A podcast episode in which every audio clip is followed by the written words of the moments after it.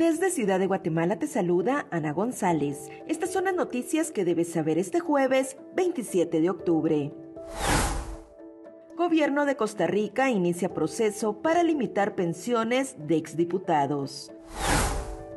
En noticias nacionales, diputados presentan iniciativa de ley para exonerar de impuestos a los combustibles.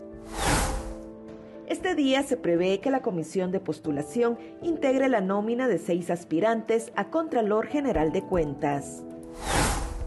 Gobierno aprueba aumento de 10% para jubilados del Estado.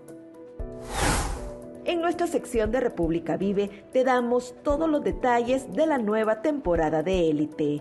También te contamos sobre los principales hechos históricos que marcan las efemérides de este 27 de octubre.